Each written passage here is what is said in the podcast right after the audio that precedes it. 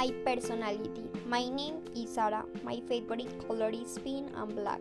My favorite food is Ben casserole. My phone number is 30444112818. I am very happy and sociable. I am okay at listening. I am good at cooking. I am bad at math, but I am good at English. I am terrible and singer. I consider myself very emotionally sensitive. I am very loving. I don't consider myself an enlarged person. I love studying. I have insecurities and fears. I like to help others in what I can. Sarah dreams of pain and grief, psychology.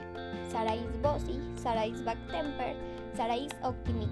Sarah is dull with long brown hair. Her eyes are light brown. Her lips are thin. Her skin is cinnamon temptation.